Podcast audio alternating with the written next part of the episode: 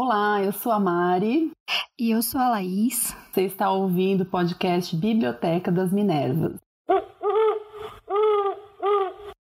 Olá, você está ouvindo o Biblioteca das Minervas, podcast dedicado à discussão de obras literárias escritas por mulheres.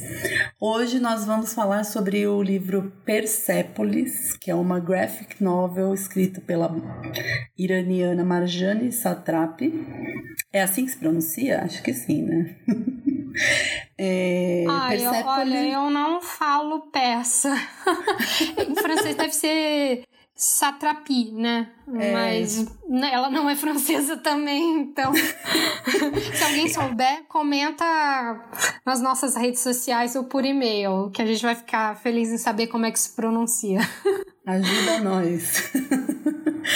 Então a gente vai, vai conversar sobre esse livro, né? Que é assim, para mim, quando eu entrei em contato com esse livro, eu não me lembro muito bem se eu assisti ao filme primeiro ou se eu li o livro, porque assim, acabou ficando um pouco misturado, sabe? Mas eu lembro que foi uma coisa, eu achei que ia ser uma coisa, assim, eu, eu achei que não fosse algo muito legal, e no fim eu falei, gente, que qualidade, né? Que, que, que narrativa incrível, e, enfim, tudo incrível, né? Gostei muito. E você, Laís? Nossa, eu, eu tenho. Primeiro que o Persepolis é o meu filme favorito. E foi, inclusive, um marco muito é, importante para mim. Bem, é uma, uma lembrança, assim, bem, bem forte, que foi o primeiro filme que eu vi no cinearte da UF. Eu, na verdade, nem sabia o que eu ia ver. Eu fui com uma amiga e a gente ia ver dois, três filmes de uma vez só. Sabe, uma sessão atrás da outra. A gente entrou, a Nossa, gente entrou atrasado. Uhum. O filme já tinha começado fazendo cinco minutos. Aí eu lembro que eu falei, nossa, que animação estranha, né? Tipo, preta e branca. Aí depois de uns 15 minutos eu já tava totalmente apaixonada pelo filme. Tipo, amo, amo de paixão eu demorei um pouco para ler a graphic novel, porque é uma coisa assim até bem, bem prepotente. Eu, eu fiz um, um, ano e meio de francês e eu queria assim, toda metida, falar, ah, eu quero ler em francês, só que não tem grana. Aí eu, porque em francês custa dos, custava, né, 230 reais. Aí eu falei, não tenho cacife para isso. Nossa. Vamos cair na real, que não tá rolando, não tá. Eu nem imagino quanto esteja agora, porque era na época que o euro nossa, tava uns dois e pouco, quase três reais. Agora deve estar tá uma fortuna, né? Mas eu falei, não, não, não convém com a minha. a minha real vivência né, econômica. e aí eu, eu optei por ler em português e falei, cara, caraca, por que eu demorei tanto tempo para ler? Eu já tinha lido outras graphic novels e gostei bastante dela. Achei até interessante que ela tem muitas partes que não foram colocadas no filme e tal mas também é a minha graphic novel favorita. Eu adoro, a partir dela eu li os bordados é, e outros livros da Marjane. Mas eu gosto bastante, bastante dela. E até deixei de estranhar um pouco o traço dela, né? Porque é preto e branco e a gente não tá acostumado com isso. Eu lembro que a minha primeira impressão foi: nossa, uhum. que, que, preguiçoso, né? Tipo, mas pelo contrário, depois quando você pensa na hora de desenhar preto e branco é muito mais difícil. Quando a gente escolheu o Persepolis, é, a gente optou porque a gente queria apresentar vários gêneros literários e a graphic novel é um gênero muito contemporâneo, muito moderno, muito novo. Tem muitas pessoas que até estranham, tipo, ah, você tá lendo revista em quadrinho. Porque as pessoas ainda têm esse certo preconceito com, com esse tipo de leitura. É, eu não sei se você lê, Mari. Você lê revista em quadrinho também? Porque eu leio muita graphic novel e revista em quadrinho. Ou você então, prefere eu... mais livro? Assim, para ser sincera, eu não tenho o hábito de ler tanto quanto romances e livros de contos e poesia tal. Não porque eu não goste. Assim, eu prefiro o livro, né? A história assim corrida. Mas eu acho que também é porque são caras as graphic novels, né? Geralmente são muito caras. São, então, são assim, tipo, caras. entre comprar um, dois livros, dois livros, dois, três livros que eu compraria de 20 e poucos reais e comprar uma graphic novel de 60 e tal, eu acabo preferindo, né? Mas assim, inclusive a gente leu no Leia Mulheres recentemente não Leia Mulheres aqui de São José dos Campos, né, do qual eu sou mediadora, a gente leu um quadrinho, uma, uma HQ, que é, foi escrito pela Julia Bax, que é contemporânea aqui, brasileira tal, e é muito legal, que chama Nina e Tomás. E nossa, me surpreendeu muito esse a história, o roteiro, meu, é incrível, é muito legal. Então, assim, são, não é que eu não goste, eu não tenho esse hábito, né? Mas, por exemplo, quando eu era mais nova, eu pegava muito emprestado, porque lá em Santos, onde eu morava, tinha a gibiteca. E a gente ia lá. Ai, que legal! É, muito legal. A gente ia lá e pegava. Então eu lia, eu li praticamente todo o Sandman do Neil Gaiman lá. Não, eu, eu, eu lia muito quadrinhos mesmo, Turma da Mônica, li muito mangá. Tanto que teve uma época que eu, quando eu voltei a ler quadrinhos, eu meio que, como eu, os últimos que eu tinha lido era mangá, eu lia na ordem, do, tipo, do, eu automaticamente abria no final e eu falei, ah. não, não, não. tipo, levei um tempo para me distrair treinar, né? Mas eu lembro que eu consumia muito mangá. Mas foram coisas que também no Brasil demoraram é, para surgir aqui no mercado. Nossa, eu lembro que o mangá surgiu lá por meados dos anos 2000. Uhum. Não era caro. Eu lembro que era R$2,90. Era assim. E aí comprava a cada 15 dias ou um mês na banca. E, mas a graphic novel demorou mais um pouco, agora que ela está se popularizando um pouco mais, mas também tem muito aquele preconceito. E aí, e aí eu acho que você pode falar qual que é a diferença que o pessoal que não conhece muito pode estar tá se perguntando, né? Qual que é a diferença entre a história em quadrinhos, a, a HQ e a graphic ah, sim, sim, novel? Sim. Existe alguma diferença? Existe. É, os quadrinhos, eles têm uma tiragem contínua. Um exemplo, como a gente já deu, a Turma da Mônica. Não sei como tá agora, mas geralmente era toda semana. Como eu falei, os mangás a cada 15 dias, um mês, sempre vai ter um, um volume novo. A graphic novel, é, ela pode ser é, editada em vários exemplares e publicada em uhum. vários exemplares, mas ela já tem um fim planejado, aquela história já é fechadinha. O próprio Persepolis foi publicado em é, quatro edições, quatro partes, e depois eles juntaram. E é mais normal o pessoal pegar o, a edição completa, até porque sai mais barato. Mas você ainda consegue achar na internet o volume 1, volume 2, volume 3, volume 4, enfim. E é essa diferença também. E a graphic novel, geralmente, ela é direcionada para o público mais adulto. E a graphic novel é, é uma forma, acho que também mais dinâmica de se contar uma história que muitas vezes ficaria pesada e você adapta como. Eu não sei se você já leu, Mari, o Mouse. Não, nossa, eu sou louca para ler esse. Foi a primeira que eu li e é impactante. E aí, os judeus, ele vai contar, o autor vai contar a história do pai durante a Segunda Guerra Mundial e como ele e outros judeus foram para os guetos e depois para o campo de concentração. E os ratos são representados os ratos representam os judeus os alemães representam os gatos e os americanos e ingleses é, representam os cachorros e, cara, eu fico pensando, é, é uma forma, tem todo, além de toda essa metáfora ali dos bichos, né? Fico pensando se colocasse pessoas o quanto que seria pesado. Nossa. Tem umas horas que você para, assim, no próprio Persepolis, né? Mas o mouse é, é, um que eu até recomendo. Se você tiver algum gatilho com relação a essas coisas, tem alguma história familiar ou é muito sensível, é, é bom pensar duas vezes antes de ler.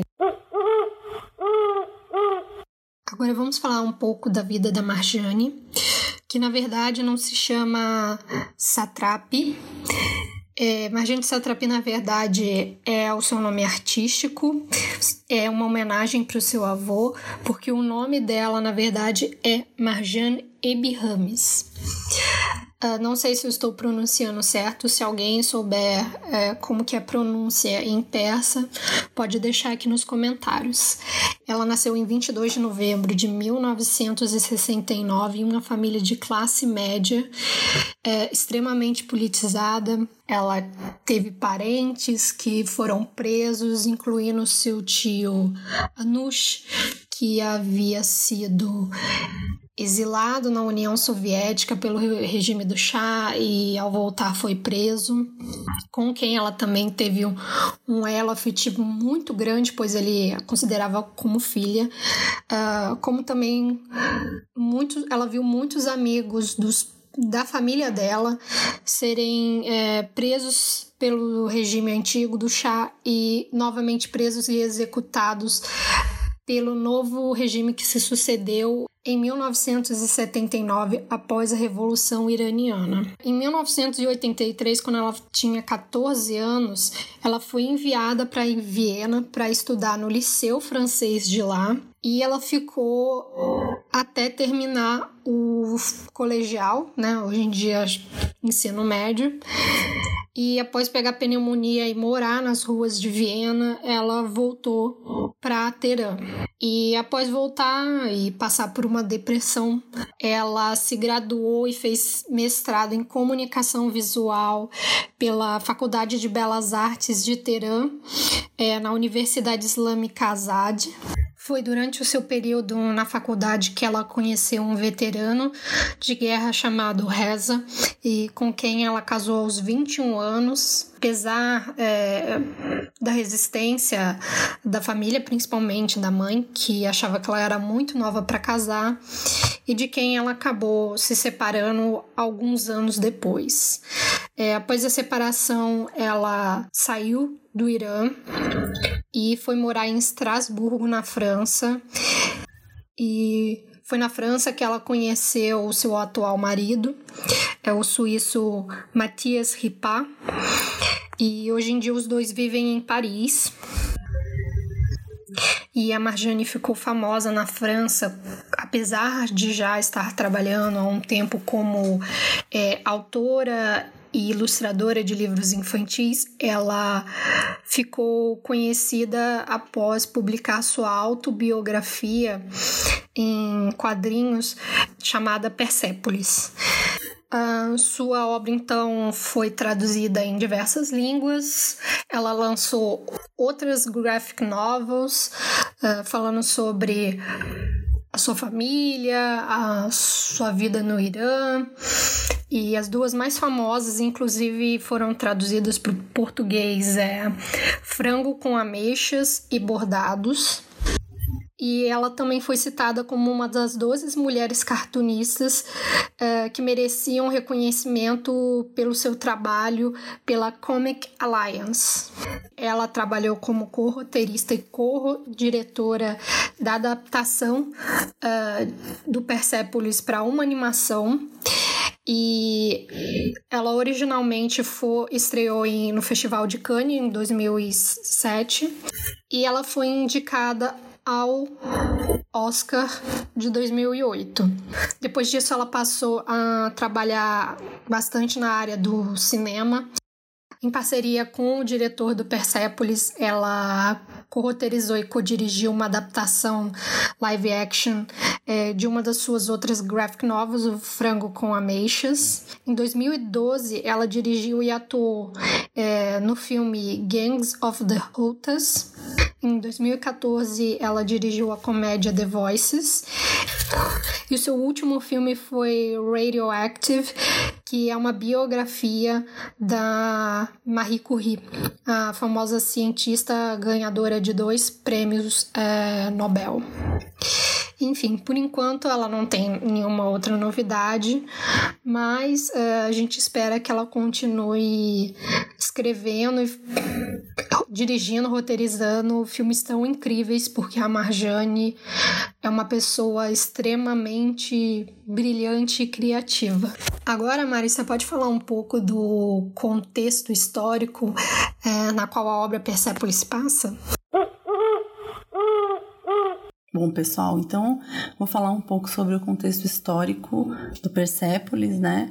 A Marjane Satrapi, ela aproveitou aqui a, a narrativa dela para falar um pouco sobre a história da, do Irã e a própria revolução, né, e as consequências da Revolução Islâmica de 1979 são o pano de fundo, né, são assim, é, a história dela se cruza ali com essa revolução, né, porque ela nasceu em 69, quando ela tinha 10 anos de idade, foi o que explodiu a Revolução Islâmica.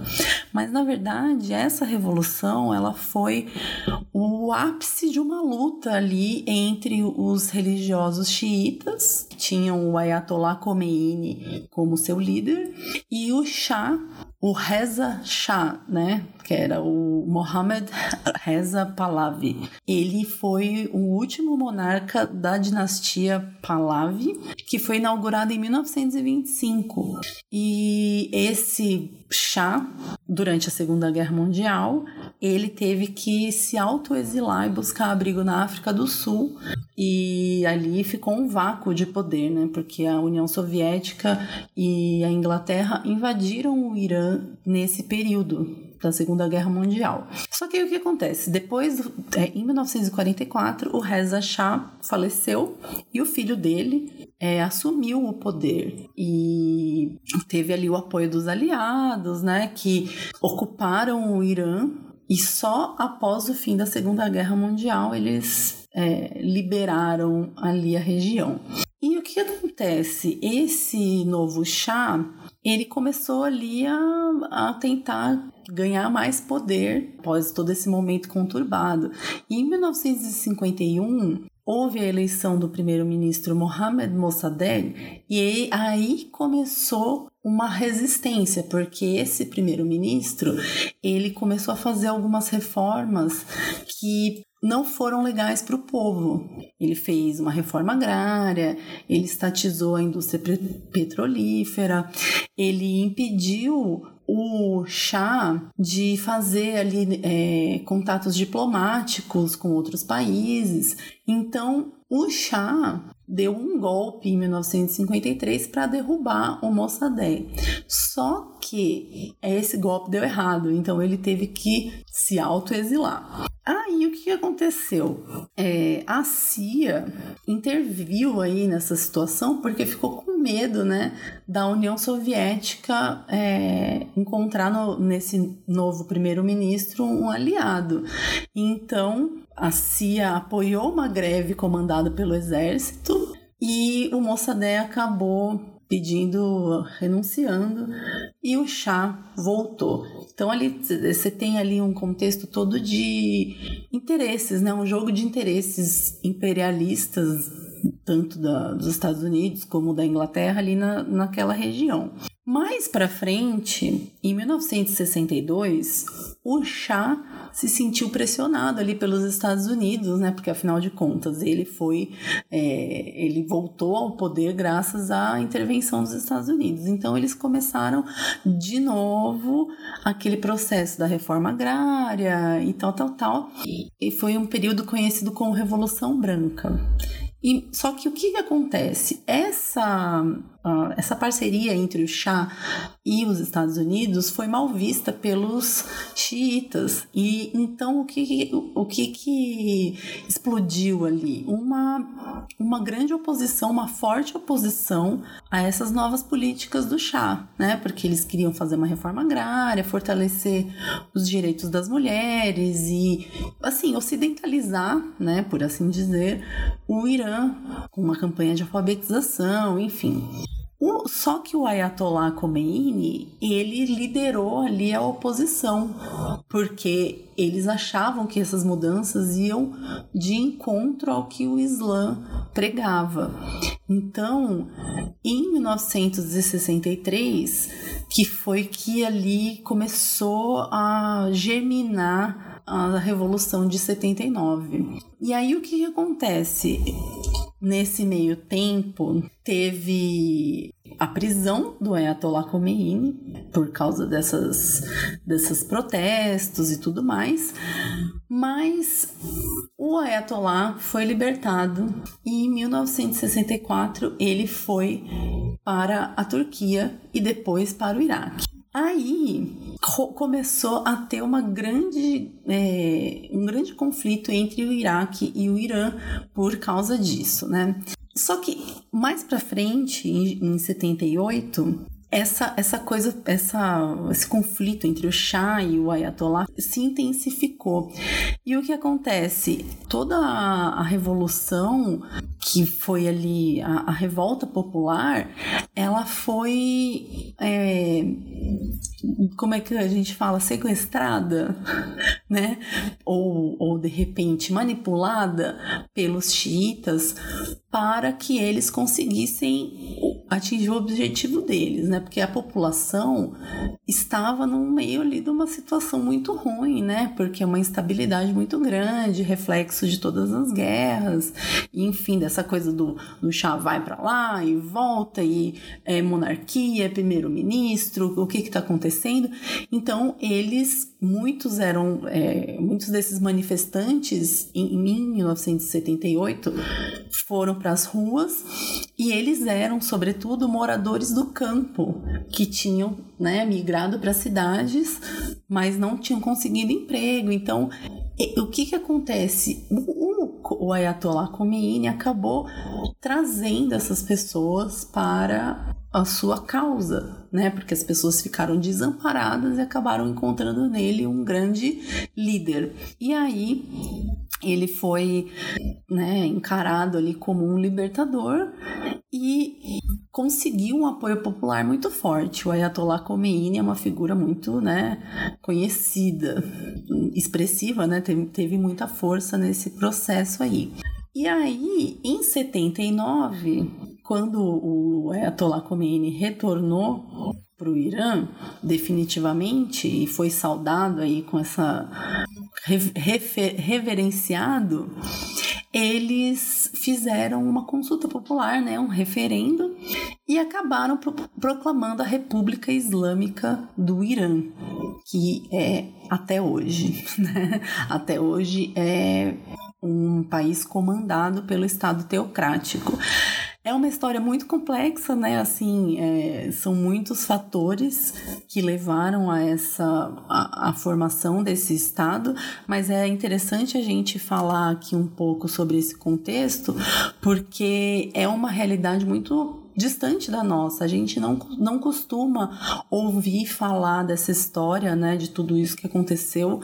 Então a gente achou interessante dar esse pano de fundo para vocês, para que quando vocês forem ler o livro é, possam ficar mais inteirados aí do que ela tá falando, né? Porque ela faz uma introdução e tal, e ela conta algumas coisas, mas essa parte assim de do contexto mesmo acaba ficando meio vaga.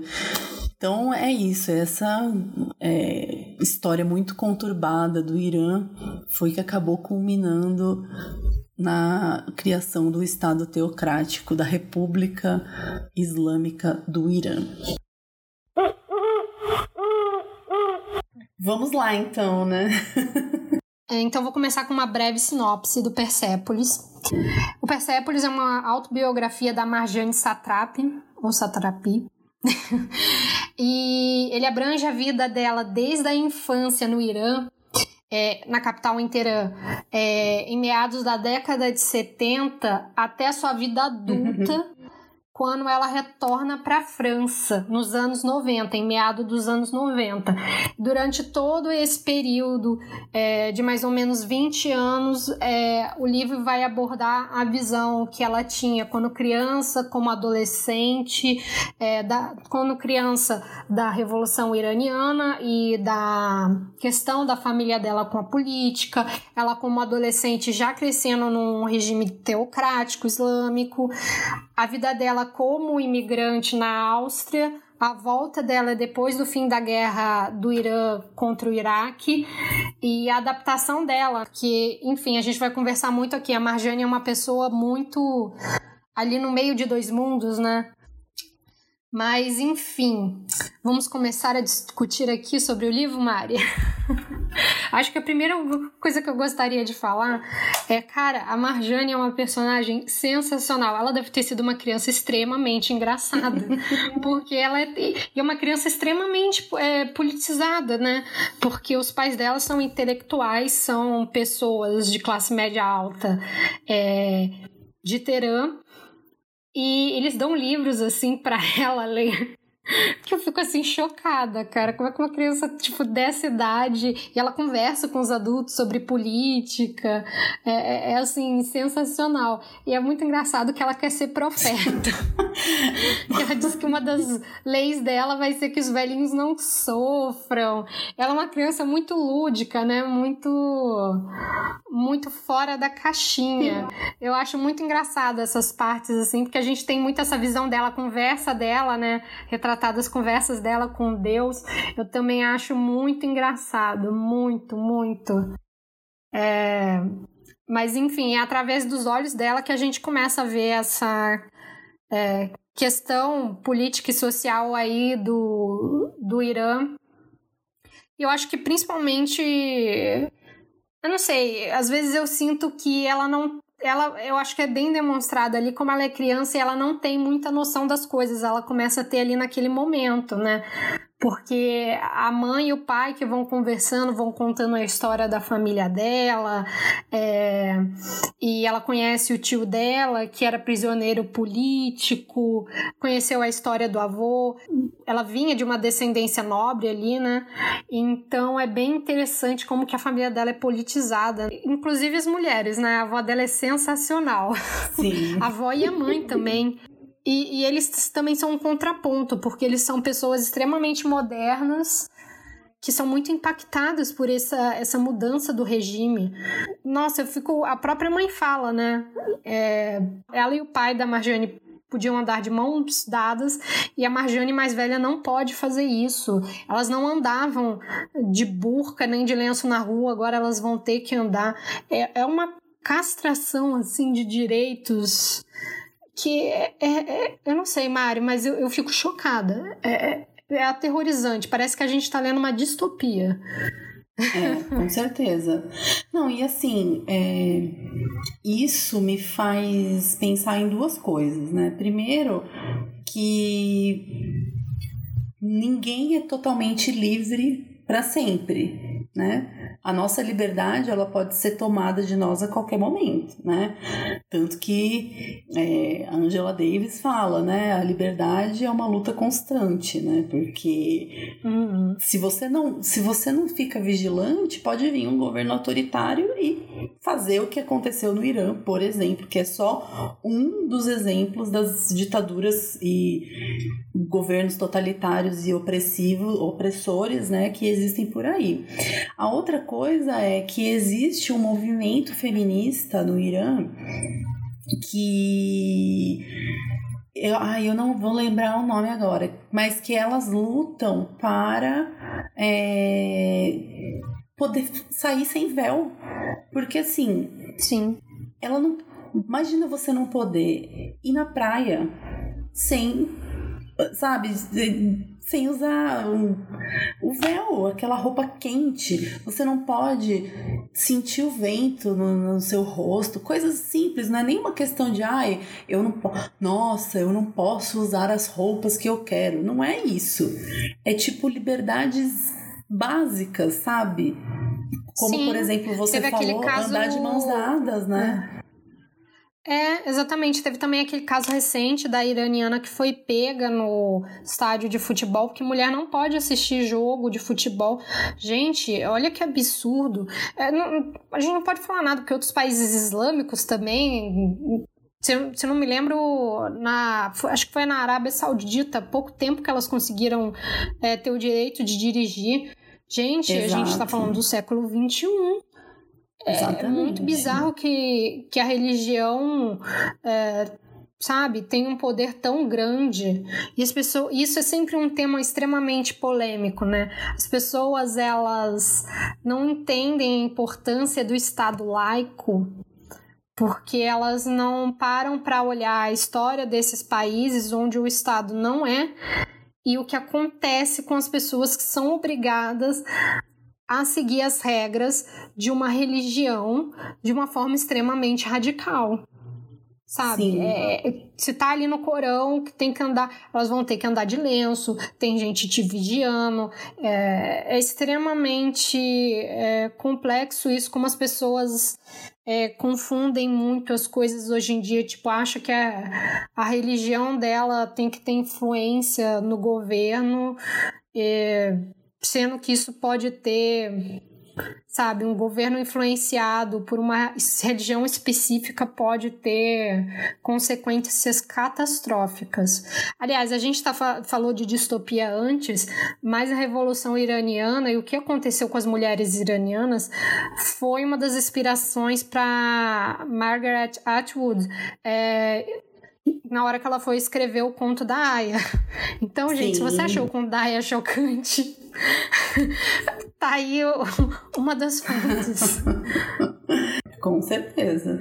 E outra coisa, assim, que, que eu acho interessante, principalmente no começo do, da história, né? Que é, enquanto ela ainda é criança, antes dela ir, é, sair do Irã pela primeira vez, é que mostra assim que apesar dos pais dela, os pais dela eram muito progressistas e politizados uhum. e tal, mas tinha uma coisa da tradição também. Então, por exemplo, é, tem aquele caso lá da prima dela, prima não, é a, a moça que, é, que, trabalhava da empregada dela, né? Uhum. Ah, é. é. que se apaixona por, pelo, pelo vizinho, pelo vizinho. lá. E aí o, o pai dela fala: as classes não podem se misturar. Uhum. Então, quer dizer, isso é uma tradição, né? Que ele incorpora ali.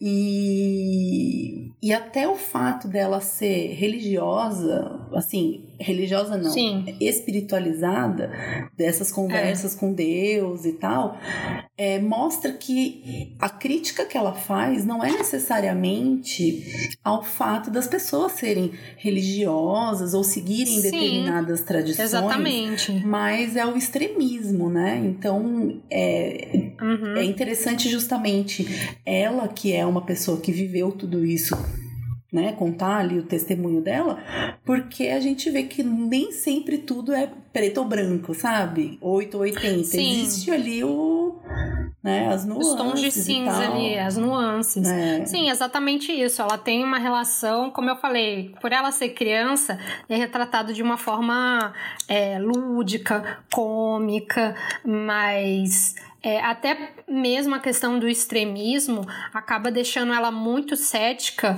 e se afastando de Deus, né? Sim. É, você vê como que essa repreensão ali acabou a, afastando ela da espiritualidade.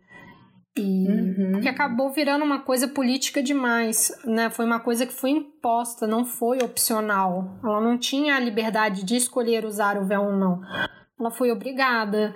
E ela é uma pessoa extremamente é, contestadora e rebelde. Então, ela o tempo todo está respondendo que... as pessoas.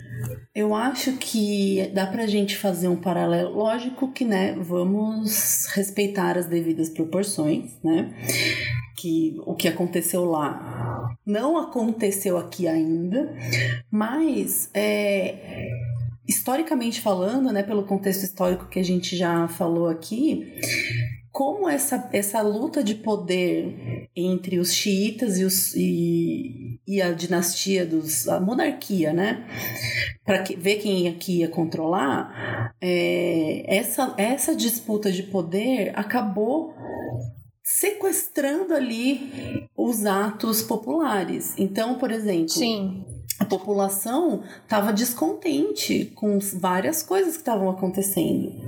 Eles iam para rua protestar e tal. E aí, essa galera extremista se aproveitou disso. Eu, é, pelo Exatamente. menos essa é a leitura que eu faço da Não, eu também. do Persepolis, né? Então, assim, tipo, e aqui no Brasil hoje a gente vê isso, né? A, a insatisfação popular que levou à eleição dessa pessoa que está no poder hoje, né? E toda essa, toda a, a bancada religiosa que tem ali no Congresso e tudo mais, se foram, na verdade, se apropriaram da insatisfação popular para levar o, o controle né, religioso e des, destituir o Estado laico, né? Porque laico só no, na Constituição, porque na prática não é. É, pois é, né? Para mim não tinha nem que Mas... ter bancada com base religiosa, mas, né? É. Ah, mas isso que você falou é muito verdade. Tem toda essa questão de se apropriar de um movimento e ser oportunista. Existe essa própria discussão ali, que a Marjane ela é politizada desde pequena, né? Porque os pais incentivam também, por ela ser essa criança é, com esse espírito, né? Curioso e contestador. É, ela fica ouvindo a conversa dos adultos e tem muita gente ali que tá falando, não, mas tá, tá, otimista, não, mas vai dar certo. Aí outros falando, não, mas tem que tomar cuidado, porque tem esses extremistas religiosos e o povo é muito carente de educação, o povo é pobre, e aí acaba indo, hum, sabe, nesse caminho dessa gente que se aproveitou da situação. E é o que acontece. É, uhum. Eles se veem é, ali com Tipo, o otimismo dele sendo esmagado por uma população que, por não ter é, muito acesso à educação, porque você percebe ali, até como a, a família da Marjane é, é, de elite. O pai dela é engenheiro, é, ela estuda no liceu é, da França, eles têm uma empregada, eles têm condições financeiras. Então, eu acho que tem muito isso também da questão, se você perceber, que é uma coisa que eu acho que também aconteceu muito no, no ano passado, é bolha, sabe? Você acaba se iludindo porque você tá na sua bolha, no seu mundinho e você não consegue enxergar por falta de comunicação a, a com as outras além, né? a realidade é, aí de repente você leva uma burdoada e aí você percebe que as pessoas não vão ter os, o mesmo discurso que você, porque elas também não tiveram o mesmo acesso que você à educação para formar uma opinião. E saber, sabe, distinguir, do que está sendo é, feito para ser um processo democrático do que uma situação que está sendo aproveitada e manipulada para se formar um sistema ali totalitário religioso. E é o que acaba acontecendo. É, porque na porque... verdade, se você for pensar, né, eles saíram de uma monarquia que era uma uhum. coisa absolutista tal. Na verdade, depois virou meio que um parlamentarismo, né, porque tinha o primeiro-ministro e tal, para um estado democrático entre aspas, porque eles têm eleições, mas assim, sempre quem concorre são os caras da mesma ideologia, então não tem como você não tem como você variar ali as ideias ideologias, né? O povo escolhe entre pessoas que pensam igual. Então, né, é uma falsa sensação de, de democracia. Muito. E, mas, assim, uma coisa que eu achei também interessante é que ela tem um, despertar ali nessa nessa mais ou menos nessa parte em que ela é, percebe o privilégio quando a menina lá, a. Ai, como é que é o nome dela? Ai, deixa eu ver que eu anotei aqui. Porque eu também tenho uma péssima memória para nomes. Merri. Merri. Então, ela, quando ela percebe o privilégio dela, né? É, ela percebe o privilégio dela quando uhum. a Merri se apaixona lá pelo vizinho e ela tem que escrever as cartas. E aí ela, uhum. na verdade, né, antes disso ela fala: "Nossa, eu tenho uma empregada".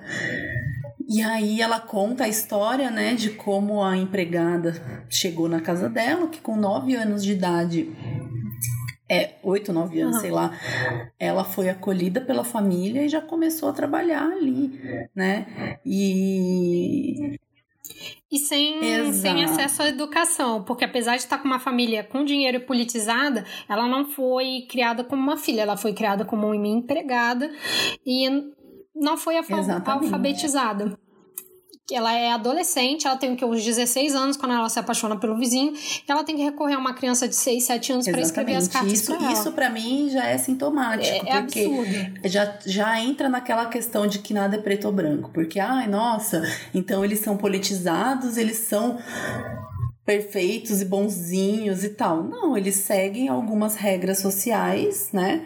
Então, quer dizer, é que seria mais ou menos a nossa Sim. elite da esquerda hoje, que não se mistura com a base, né? Que a ralé fica só na Zona Sul, só no, né? Uhum. No, nos, nos centros universitários e tal, e não vai lá realmente pegar ali a, a população que precisa, né?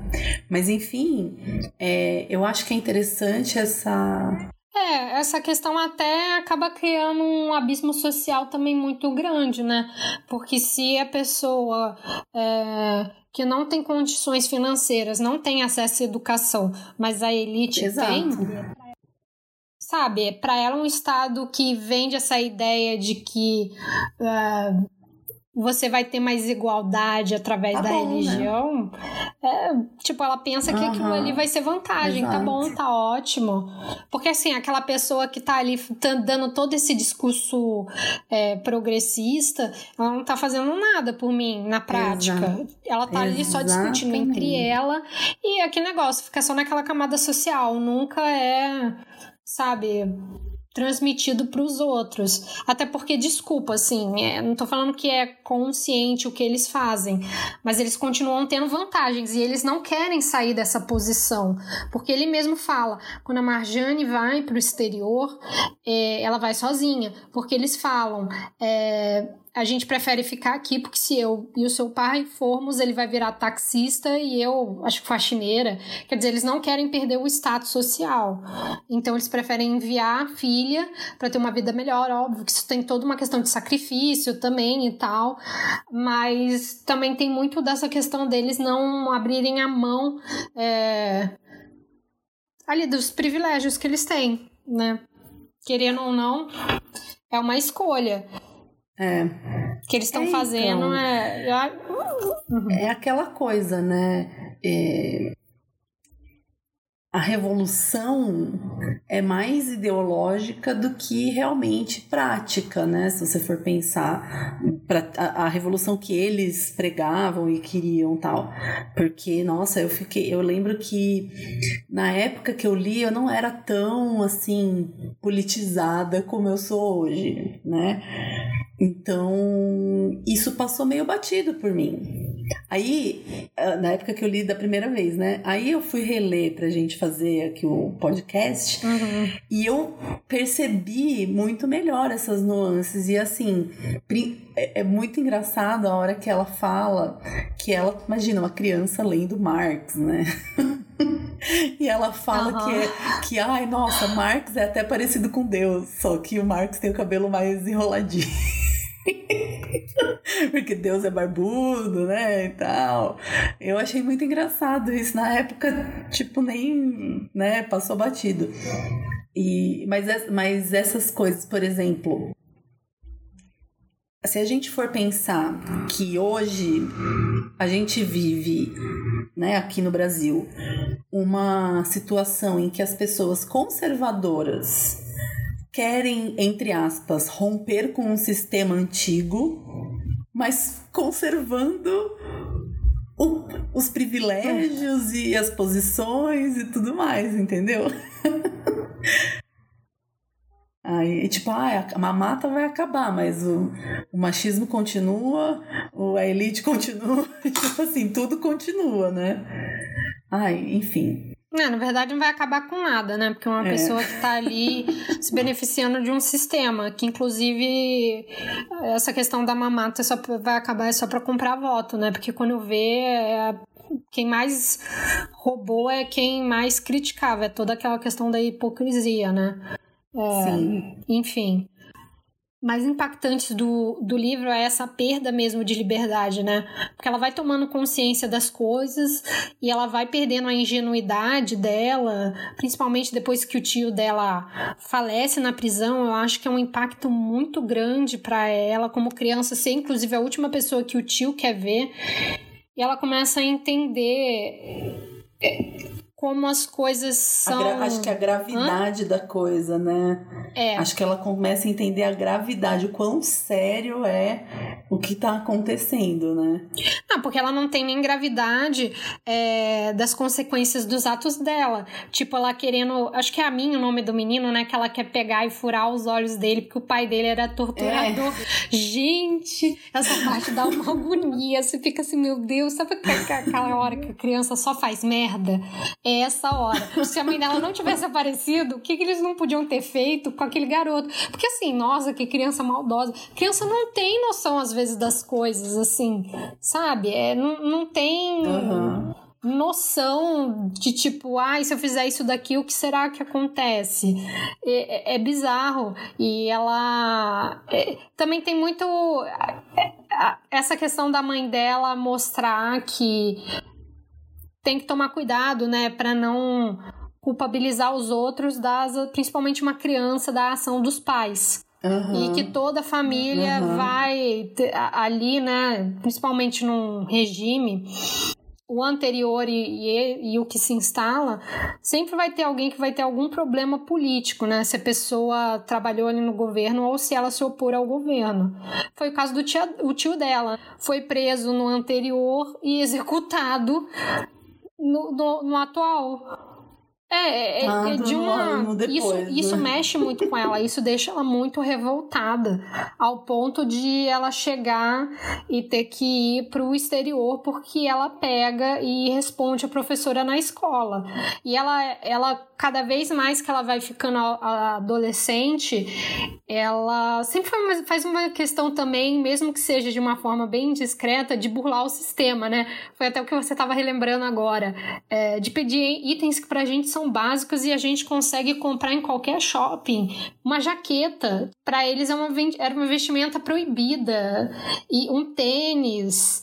Eu acho, é. eu, o que eu acho engraçado é que são até bens é, de lazer como fita, cassetes, é cassete, a, a pequenininha, uhum. que também chamavam de fita cassete, aquela do grandona VHS, né?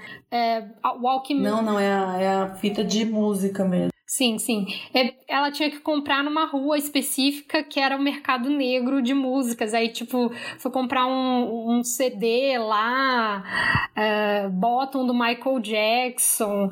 É, inclusive, uma das partes mais tensas e engraçadas é quando chegam as é, Guardiões da Revolução e ela mente que o bottom dela do Michael Jackson é do Malcolm X, né?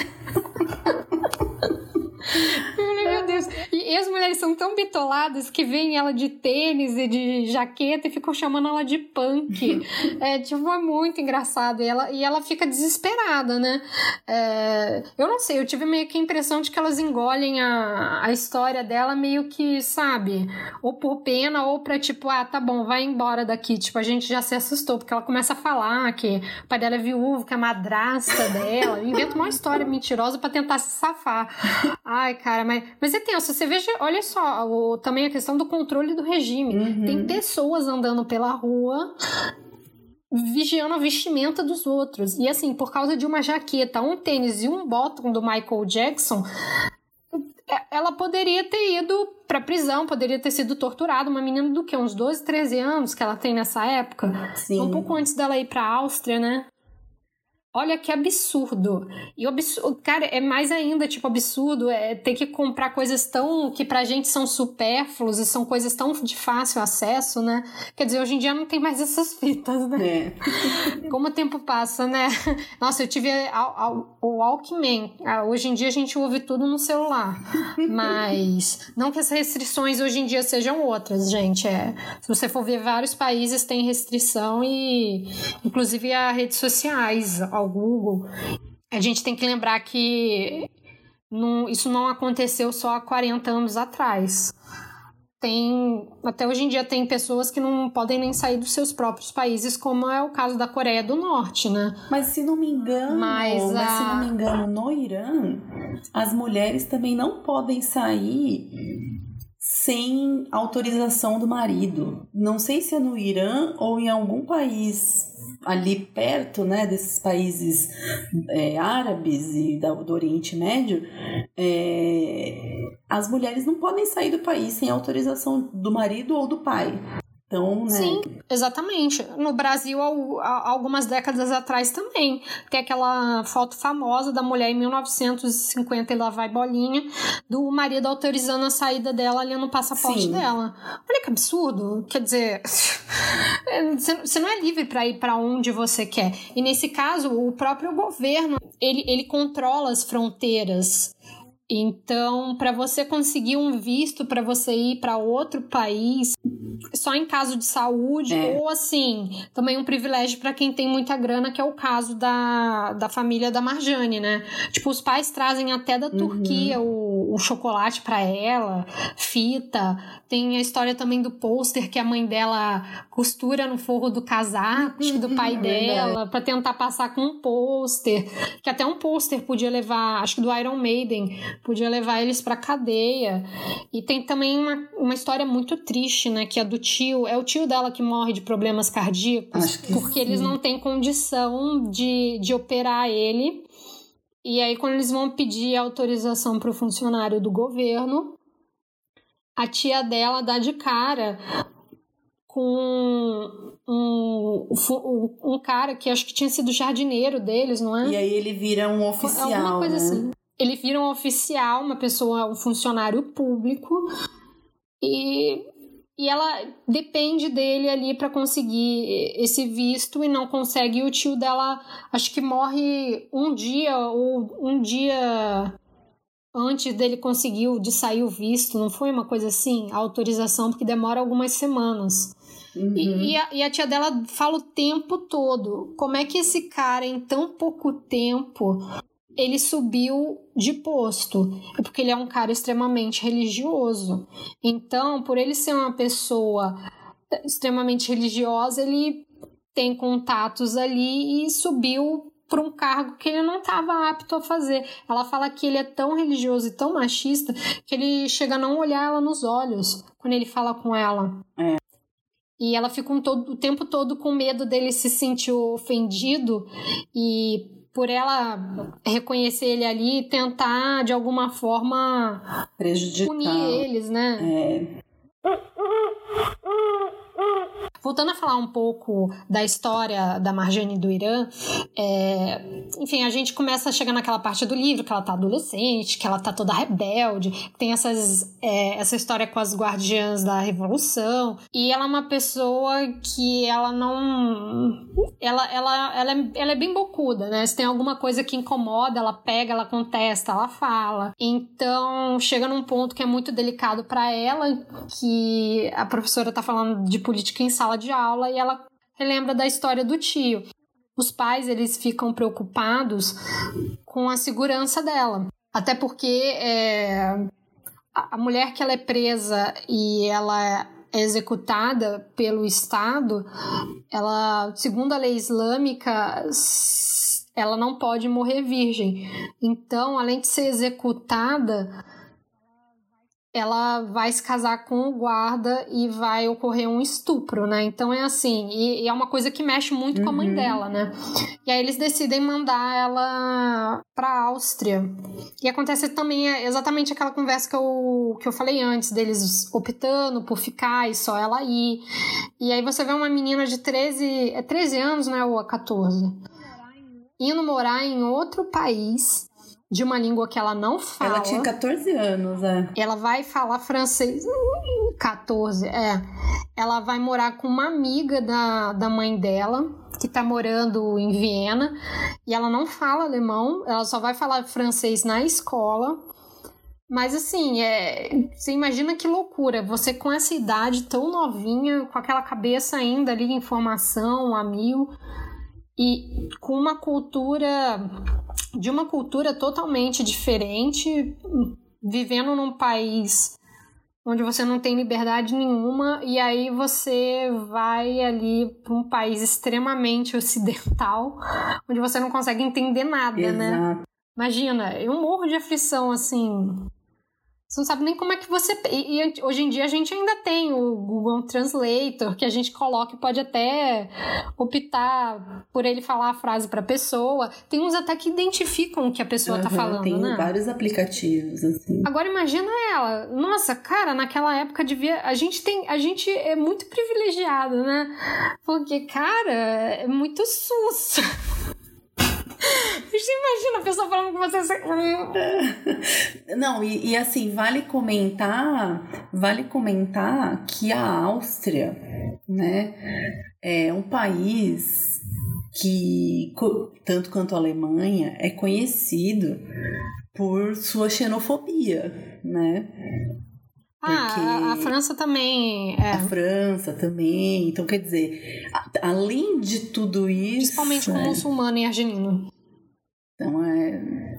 É, e exatamente ela, ela vai para um dos piores lugares assim possíveis para ela ir. Ela sente muito no começo esse preconceito e ela é tratada como bárbara, né? Tipo, as pessoas não têm muita empatia com ela. É, sabem que o país dela está em guerra, é, querendo ou não, ela acaba sendo uma espécie de refugiada, né? Ela se autoexilou, mas ela tá fugindo de, de uma questão que pode ser um problema político para ela no futuro se alguém dedasse ela ali, ela já era, né?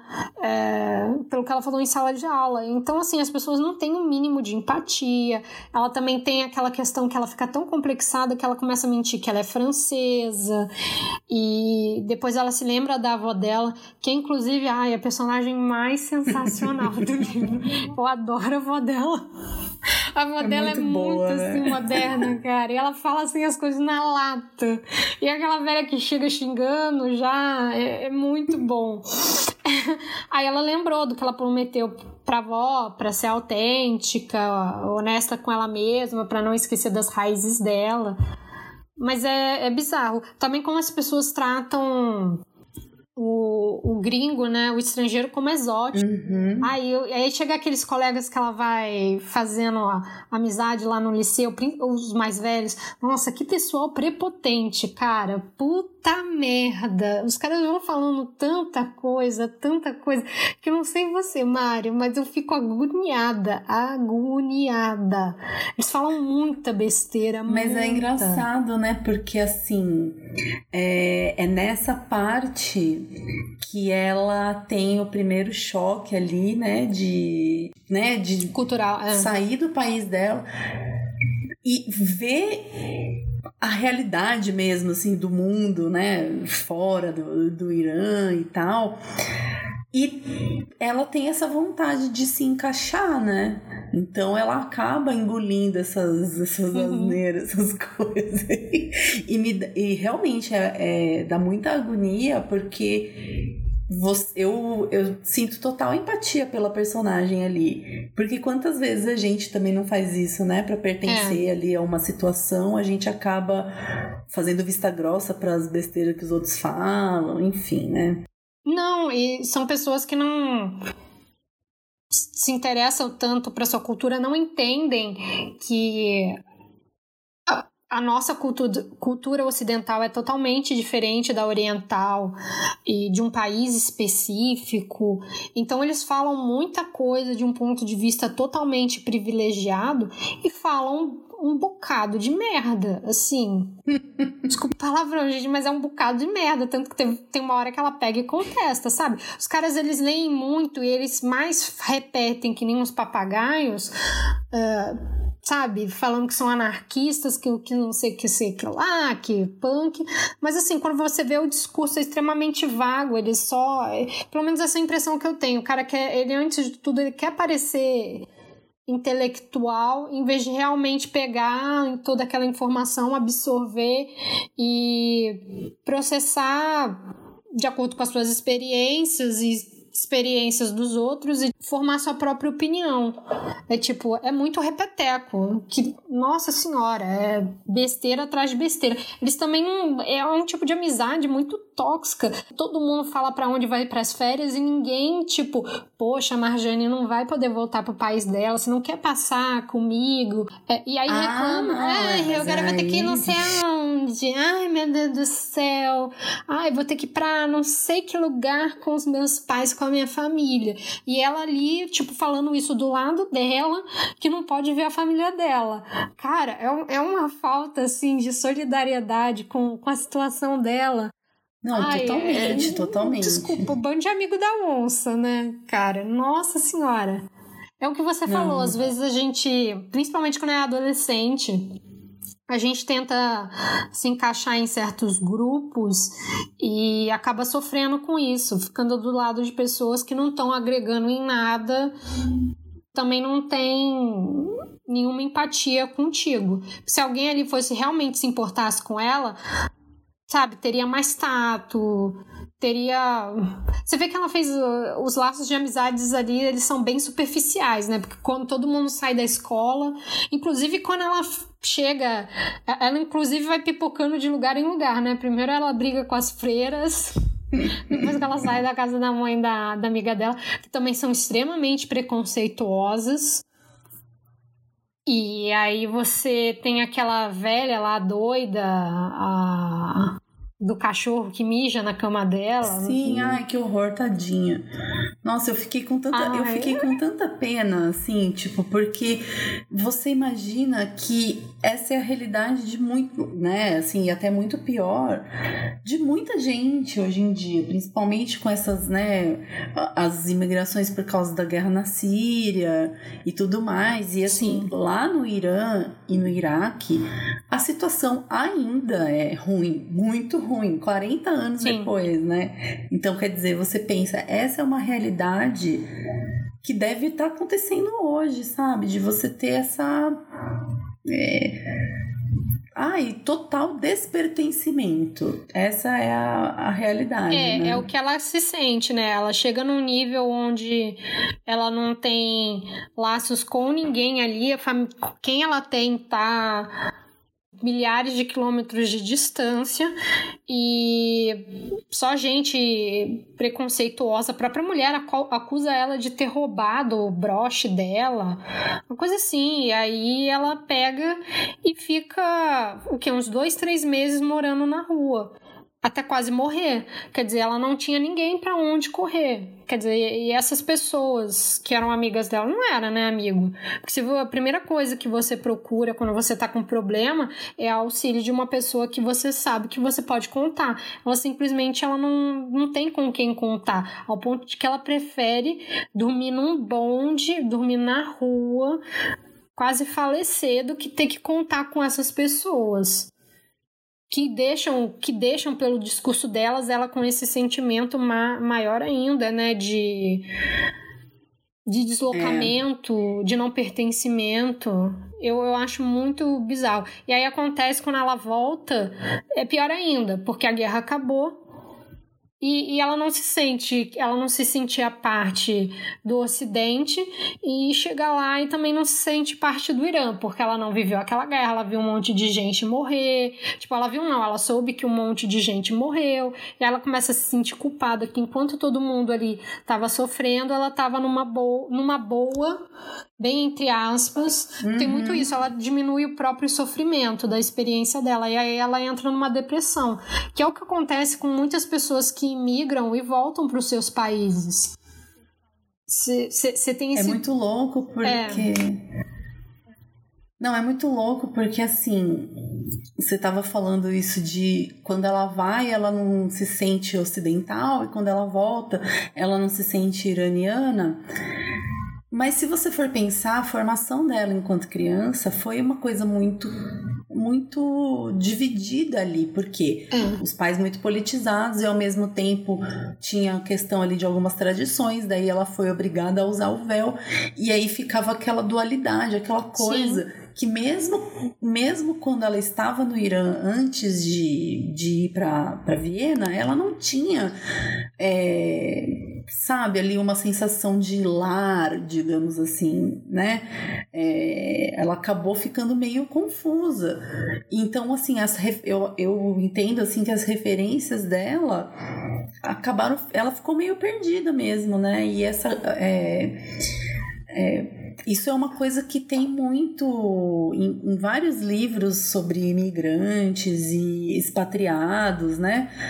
Essa uhum. coisa de você não pertencer a lugar nenhum, mas não porque, ai, o lugar, né? Mas porque você não tem porque assim o lugar ele é uma ele tem um laço afetivo a gente tem um laço afetivo com o lugar por causa Sim. das experiências que a gente passa ali e não por causa do lugar né então uhum. o lugar sou eu e eu sou o lugar e nesse momento as experiências que ela teve né na Áustria não foram boas então ela ficou assim, tipo, é, ela voltou com uma coisa assim, ah, eu vou voltar para casa. Só que aí ela uhum. chega lá, ela não é a mesma pessoa, o país não é o mesmo, os pais dela já não são os mesmos, né? Uhum. Então não existe aquele lar. Não existe. Então você imagina. Não, já começa horror, no aeroporto. Né?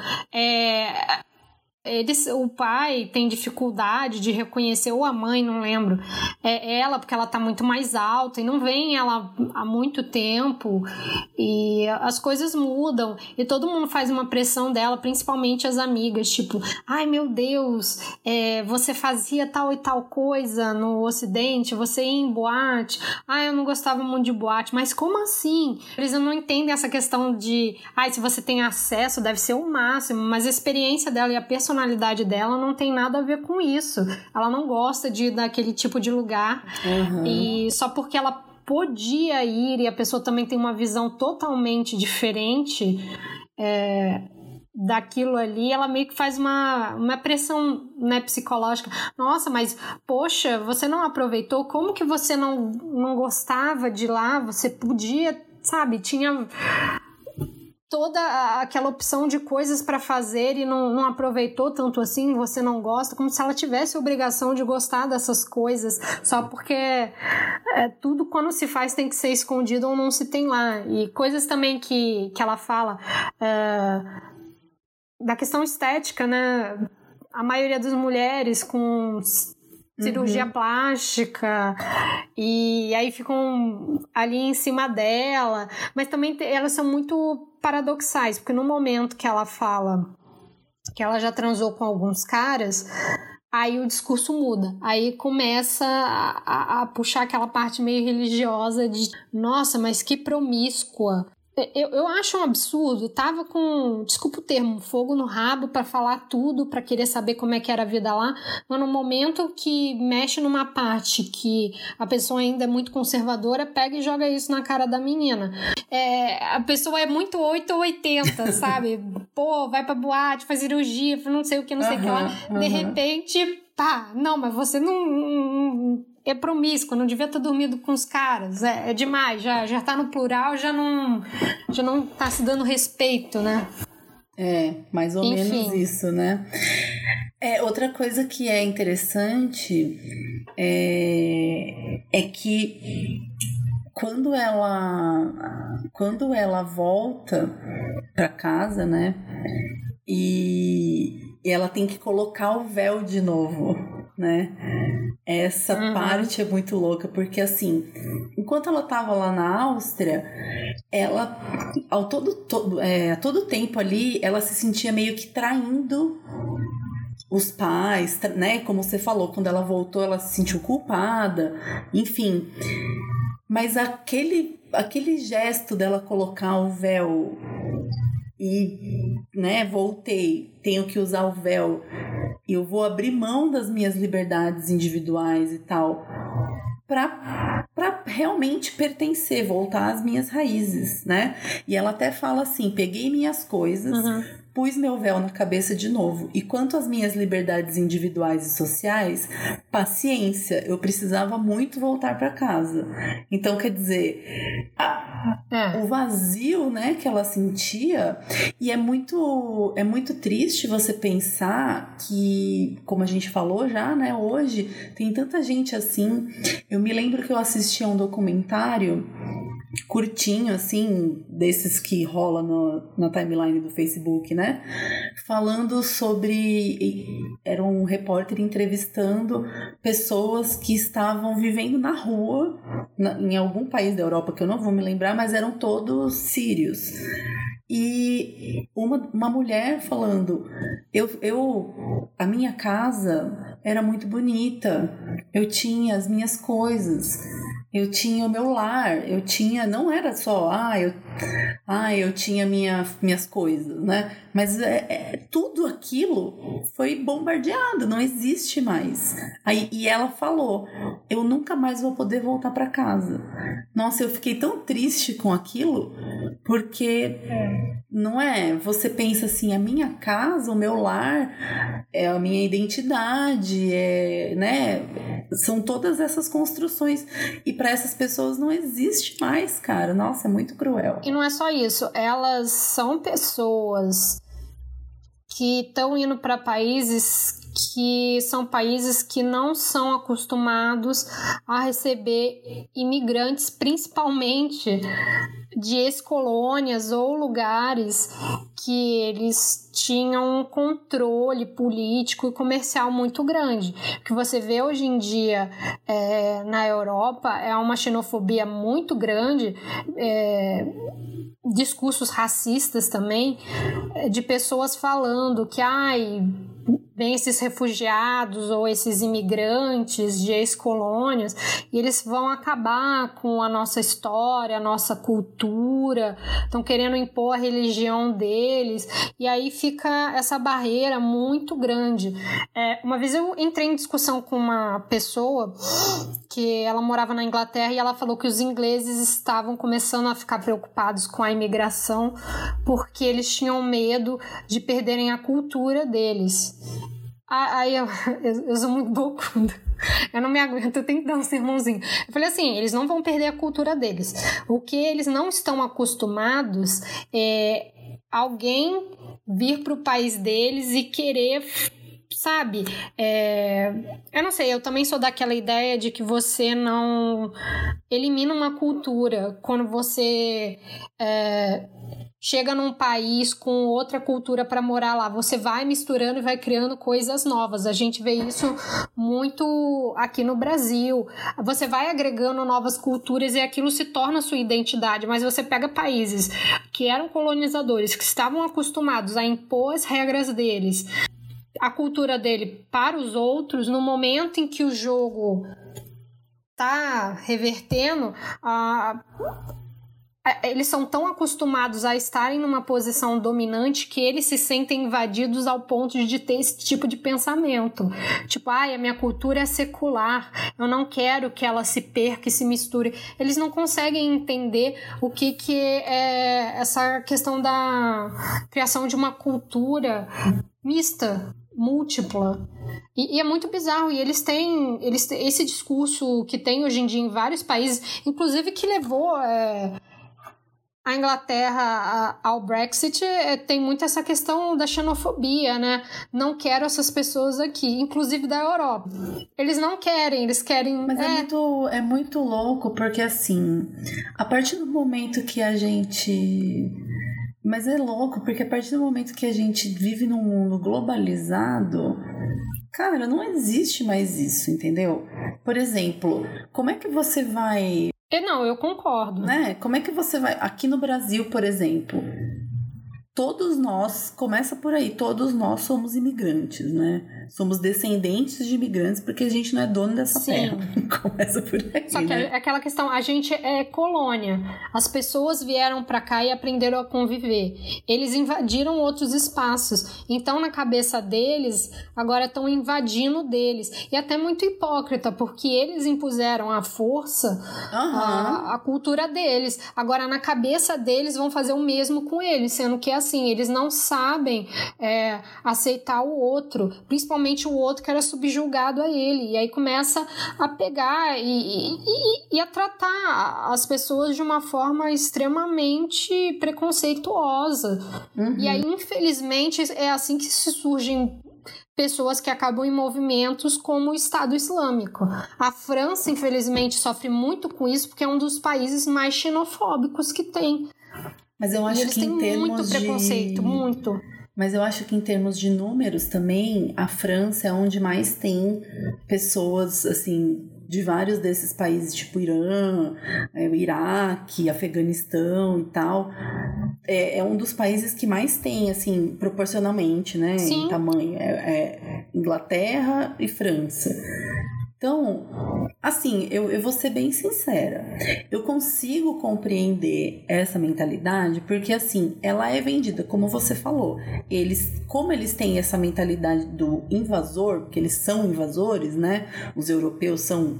É, é, primordialmente né, invasores de outras localidades, então eles sempre enxergam o outro como inimigo. Mas, assim, é, se você não convive com a nova cultura, você também não vai conseguir eliminar. E aí você vai criar um, um como é que se diz? Vai se transformar numa guerra mesmo, né? Então, um se, é.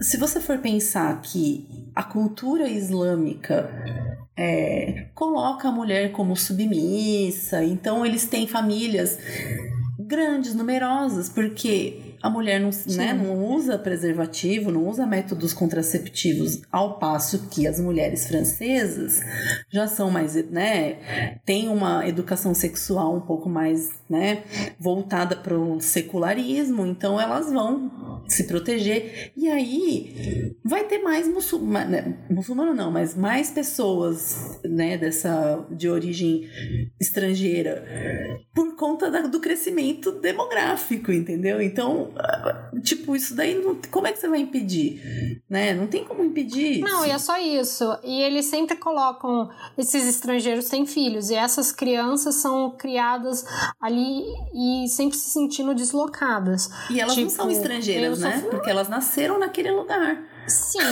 é, só que aí para aquelas pessoas, para as pessoas xenofóbicas daquele país, ela não é dali, sendo que é. ela nasceu ali. E uma coisa que eu também acho extremamente hipócrita é que a a Europa ela sempre foi constituída de muitas invasões e misturas de povos. Uhum. só porque isso foi há séculos atrás, a pessoa acha que assim, nossa, nossa cultura aqui britânica, é, ou qualquer uma, assim, sabe? É, a cultura portuguesa parece que não teve influência islâmica também, que não Sim, teve, com certeza. sei lá, a Irlanda que teve, teve uma invasão nórdica. O, o pessoal fala tanto dessa ai, não, não quero, sabe, misturar para não acabar com a minha cultura, que esquece que na verdade ele também é um caldeirão ali de de povos que foram se unindo e se misturando. Só que assim, ah, é, é ah, é, é, isso é muito complicado, é muita falta de empatia, é, é, é difícil. Você, a gente tem uma outra visão. Para a gente ter essa questão de uma pessoa com outra religião, por mais que a gente estranhe, a gente não tem tanto essa questão de, de querer proibir, de rechaçar, porque a gente está acostumado a acolher as pessoas. Mas é tanto que é, você vê muita, muito indiano vindo para cá, muito sírio. Eu muito acho libanês. que assim, depende, né? Depende muito do local. Porque se você for pegar, é. por exemplo, no sul do Brasil, é. né? Que eles são assim, muito. São assim, numerosos os descendentes de, de europeus, alemães e tal. É, eles são muito xenófobos, né? Então, uhum. eu acho que depende.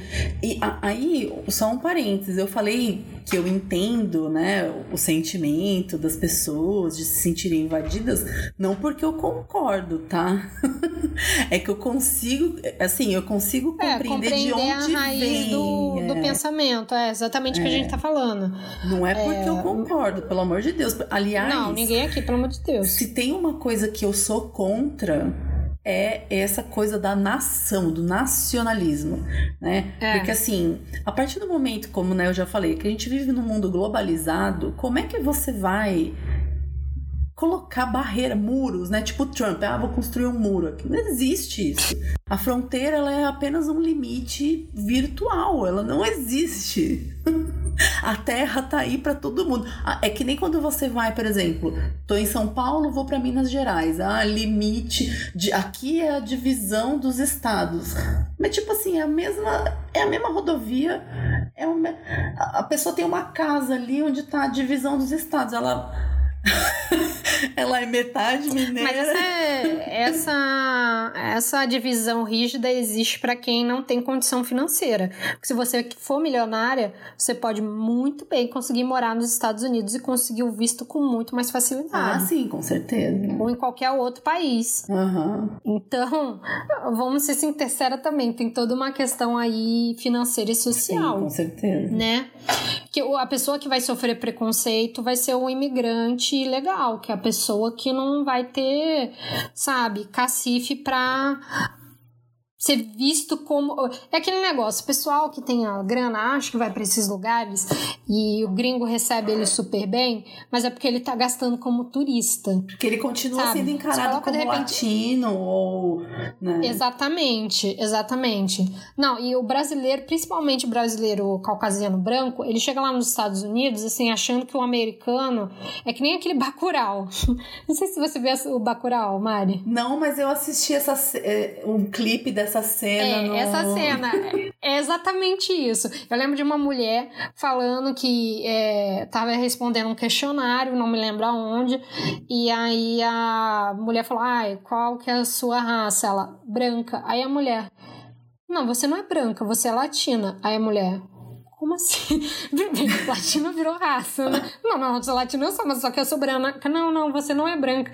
É. Olha como eles bizarros. É, é, é, um, é um racismo tão grande que, assim, latino virou raça, tipo, é. estereótipo. E, e é muito bizarro.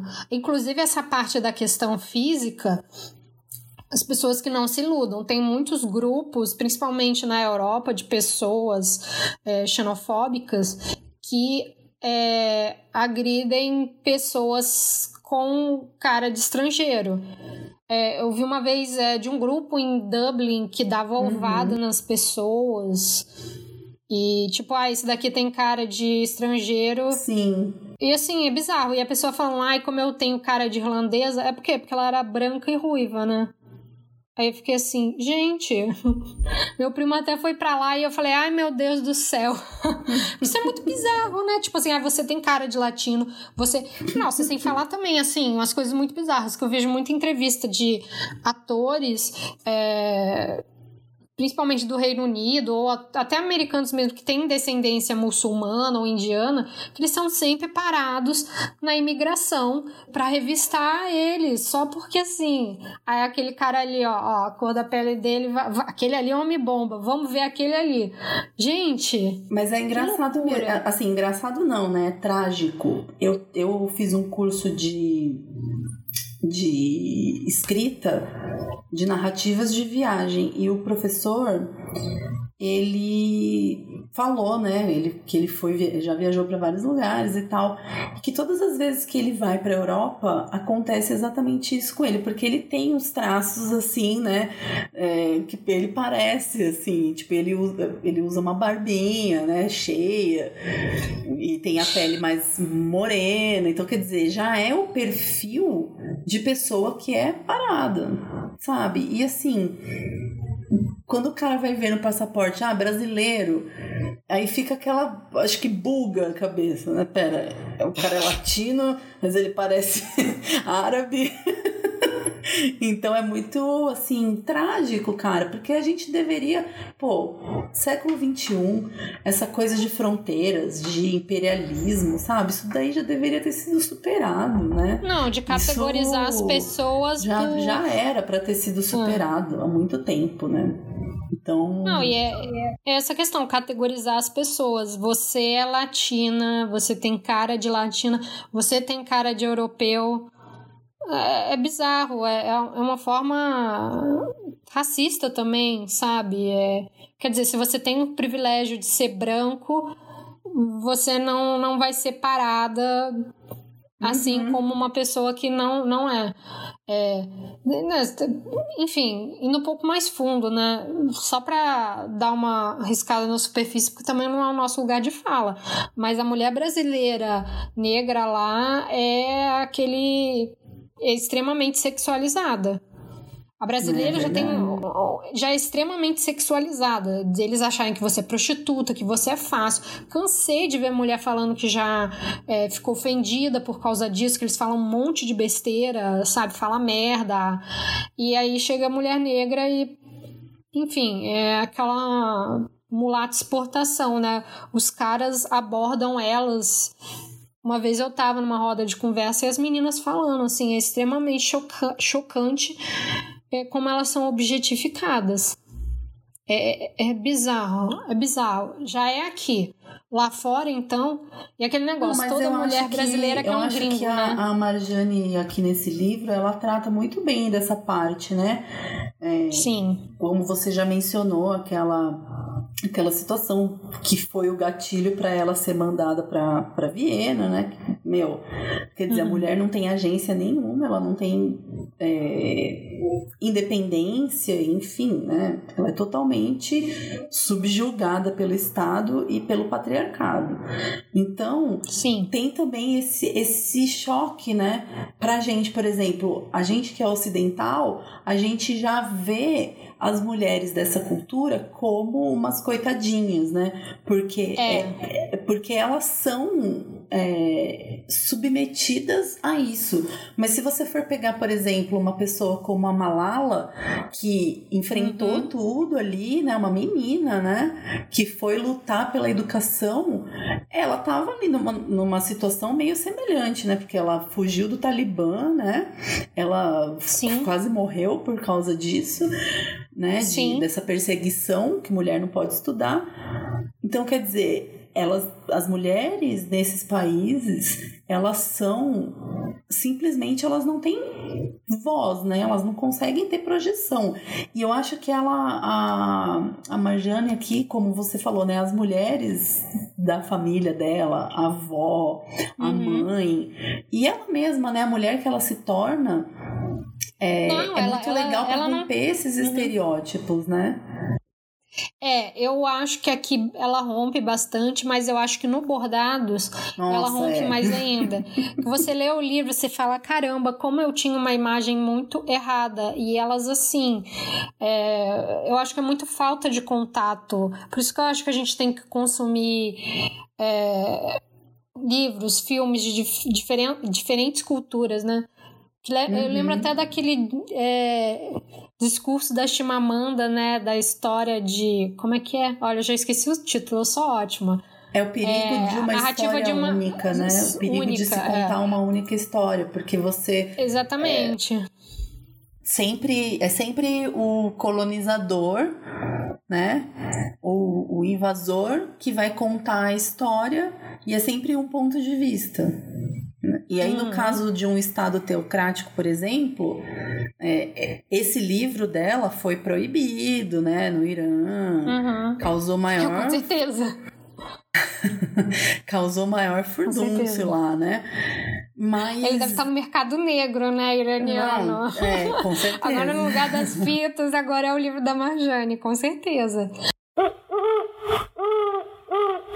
Mari, vamos falar aí o que, que você mais gostou e o que você menos gostou no livro. O que eu mais. Assim, eu gostei de muitas coisas. A primeira coisa que eu gostei muito foi do traço dela. Eu gosto muito desse traço que é minimalista, mas que transmite toda a expressão ali facial e de movimento. É, eu acho incrível quando um artista consegue desenhar com tantas poucas com tão poucas linhas, né? E transmitir tanto sentimento, tanta emoção, né? Eu, isso foi uma das coisas que eu mais curti, porque dá aquela sensação de que, pô, é possível fazer arte, né? É, é uma coisa acessível, uhum. não são aqueles traços muito rebuscados e tal. Isso foi uma coisa que eu gostei, a parte estética, né?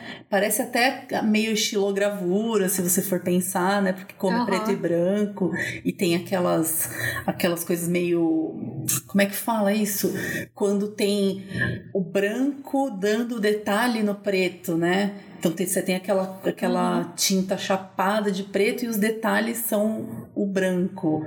Acho que é negativo, é tipo um uhum. negativo, sei lá como é que fala, né? Deve ter alguma, algum termo aí artístico é. que eu não conheço. Mas isso é uma coisa que eu gostei muito. Outra coisa que eu gostei muito é a, a forma como ela é, satiriza certas coisas, né? Ela tem um, é. um jeito muito sarcástico e ácido uhum. de fazer algumas colocações e que acaba tornando a história, que é tão pesada, um pouco mais leve, né? Acaba é, fazendo mais assim, dá para você engolir não tanto a seco, entendeu? Agora, é. o que eu não gostei, assim, de verdade, é que eu acho que acaba muito no ar. Sabe? É, eu achei que não tem. Ah. Lógico, né? A história dela continua. não é uma. Uhum. Não tem um. Digamos assim, né? Não tem uma. Ah, acabou aqui. Mas eu não sei, eu achei que podia ter uma amarração um pouco melhor ali. Não sei, ficou uma sensação assim meio vaga, né? Ah, e outra coisa é. que eu também achei assim que poderia ter sido um pouco mais explorada é a, porque como a gente não conhece a história, ela contou, né, a história, assim, do, do conflito e tal, mas eu acho que as tradições poderiam ter sido mais exploradas, justamente para mostrar, porque ela fala, né, assim, por cima de certas coisas, é, mas assim, do... Eu não vou lembrar o nome do, do capítulo, que não, não é bem capítulo, né? Como é que fala? as partes, né? Eu acho que da parte que ela vai para para Áustria para frente, foca muito mais nela, né, na personagem uhum. do que na na na cidade, enfim, no, porque afinal de contas o nome do, do livro é Persépolis, então dá a impressão de que vai ser mais explorada essa parte histórica, né? É, não que isso é. tenha algum impar, nossa, eu não gostei do livro por causa disso. Não, eu amei esse, né? Amei essa graphic novel, eu achei incrível, mas eu, eu senti falta de explorar um pouco mais isso, porque justamente como ela teve uma projeção muito grande aqui no, no Ocidente, ela poderia ter aproveitado um pouco mais para mostrar o quão rica é a cultura, sabe? Porque ficou aquela uhum. sensação negativa, né? E, pô, olha só que país atrasado, os caras, né? Olha o que eles fazem e tal. Realmente é uma denúncia ao que acontece.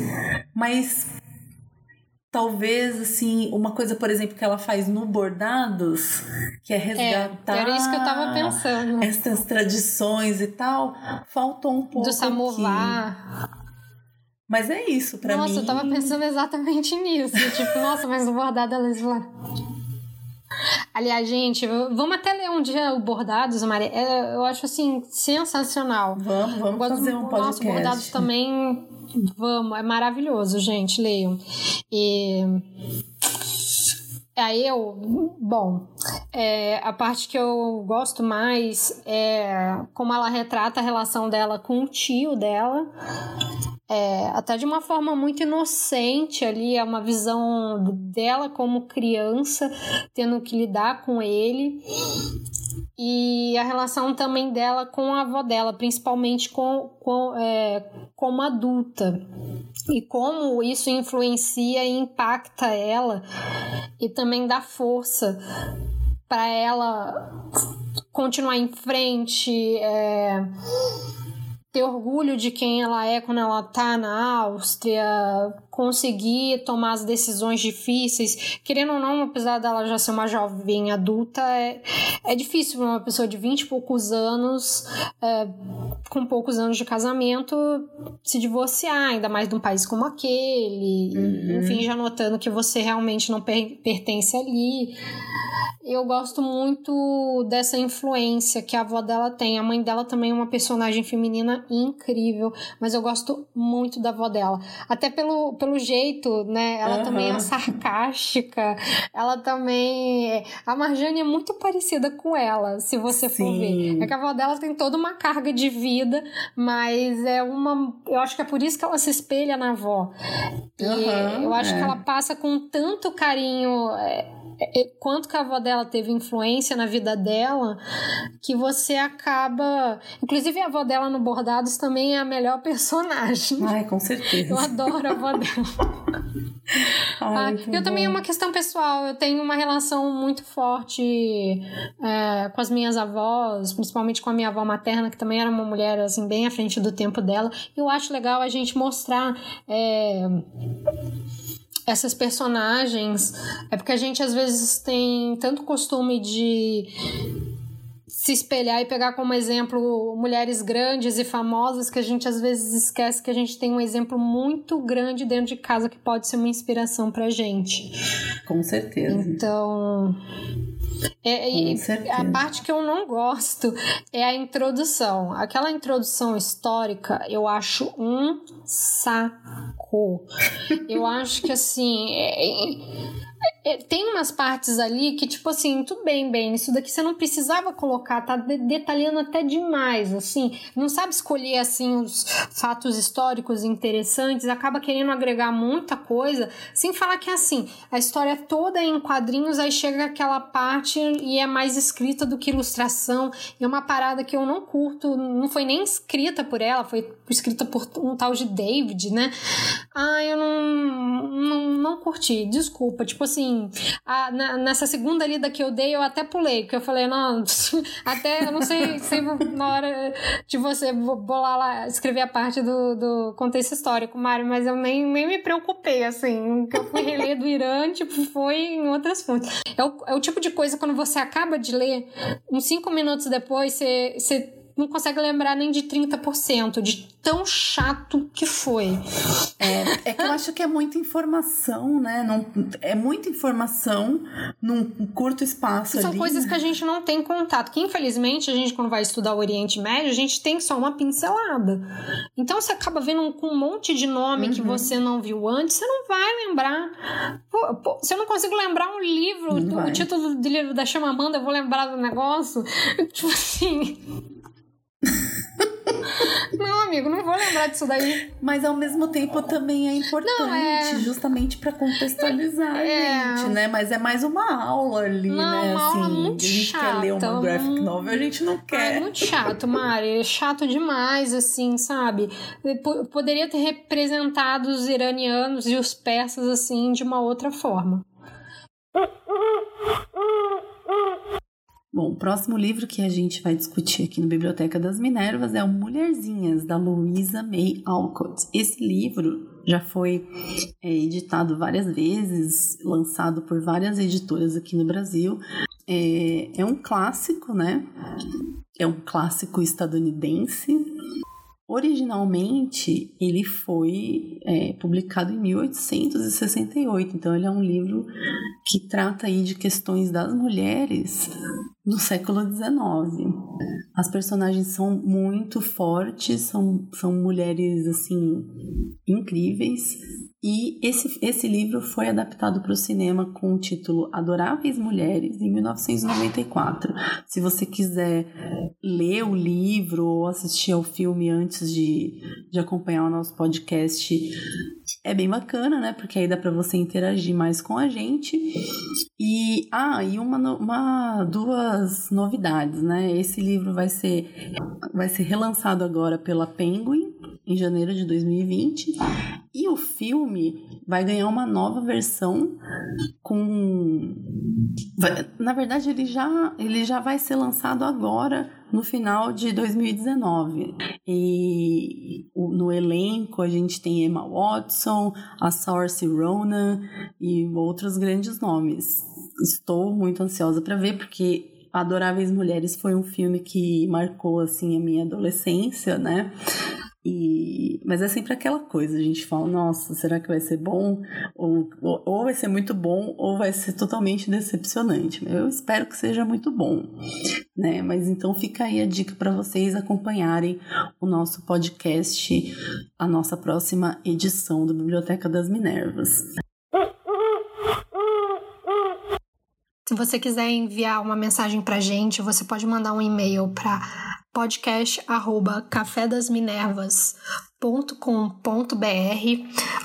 Você pode também encontrar a gente no Instagram do podcast, que é arroba Biblioteca das Minervas, ou seguir a gente no Twitter, que é arroba Bibliominervas, ou procurar a nossa página no Facebook. E queria desejar para vocês um Feliz Natal, ou Feliz Hanukkah, ou enfim, qualquer outro feriado que você celebre no final do ano com a sua família. E que 2020 seja um ano bem melhor do que foi 2019, por favor. Então, gente, uh, boas festas, um beijo para vocês e até janeiro. Um beijo e até a próxima.